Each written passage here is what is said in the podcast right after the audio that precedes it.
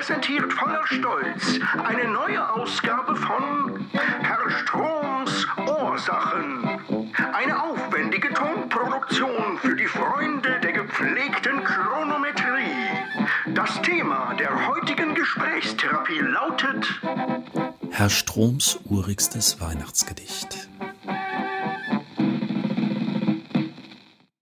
Kurz vor Heiligabend habe ich dieses hunderte Jahre alte Weihnachtsgedicht gefunden.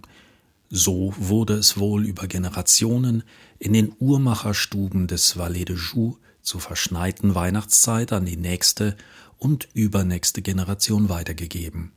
Gute alte Zeit.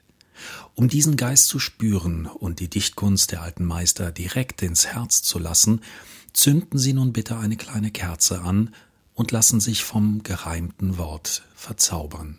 Herr Brüggemanns Weihnachten. Die Nacht ist still, die Nacht ist heilig, Kurt Brüggemann, der macht sich eilig, quer durch die Diele dick besockt, zur Küche auf, das Würstchen lockt. Sein Weib Sieglinde trägt wie immer an Heiligabend das ins Zimmer, was Kind und Kurt am besten schmeckt. Der Festtagstisch ist reich gedeckt. So ist's bei der Familie Sitte. Man reicht die Hand zur frohen Bitte, dass jeder esse, was er kann, nur nicht Hund und Nebenmann. Doch leicht nervös scheint heute Kurt. Er beißt, obwohl sein Magen knurrt, recht zögernd in die Wiener Wurst, nippt nur am Bier, trotz großem Durst. Herr Brüggemann träumt unterdessen von dem Programmpunkt nach dem Essen, um eines dreht sich all sein Denken, was wird Sieglinde mir wohl schenken? Erfüllt sich heut sein schönster Traum? Wird's ticken unterm Weihnachtsbaum?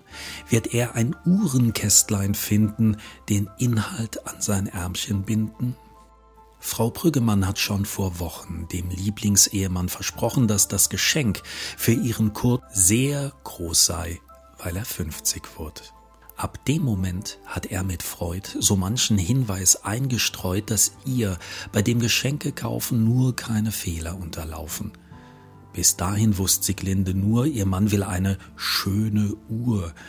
Jetzt muss er nur, so Curtis denken, den Kauf in rechte Bahnen lenken.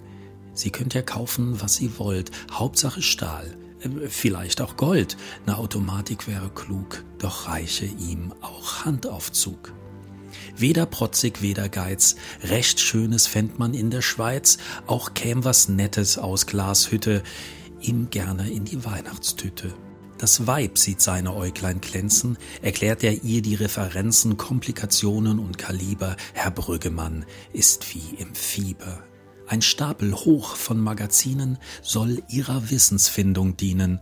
Was du dort siehst, wird dich erfreuen. Die Worte wird der Kurt bereuen. Nun endlich, lasset uns bescheren, ein Weihnachtslied soll Freude mehren, beschenkt erst Kinder, dann die Alten, doch Kurt kann nicht mehr an sich halten.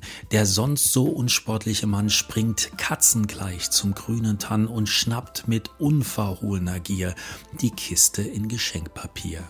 Für Papa, frohes Weihnachtsfest, das Kärtchen, das nicht zweifeln lässt, dass sich sein größter Wunsch erfüllt, wenn er nur den Karton enthüllt. Papier und Schleife sind zerrissen, der Deckel flugs ins Eck geschmissen, der Blick wird frei auf das, was drin dem Kurt entgleist Gesicht und Kinn. Sieglinde hat nichts falsch gemacht, als sie an Kurtis Rat gedacht und aus der Zeitschrift wie gefordert die Uhr für ihren Mann geordert.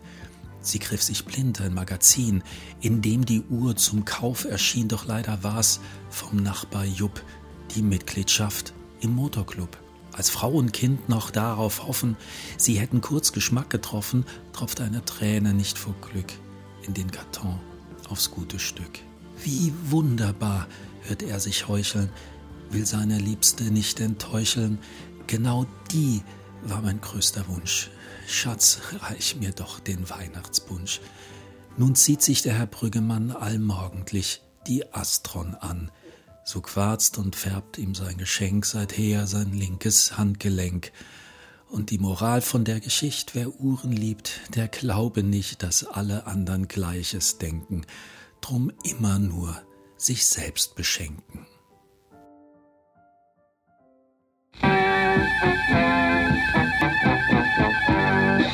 Das war Herr Stroms Ursachen.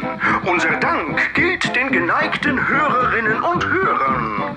In der Hoffnung, dass sie auch beim nächsten Mal wieder einschalten, wenn es heißt, ist's schon seit Stunden zehn vor sieben, dann ist die Uhr wohl stehen geblieben.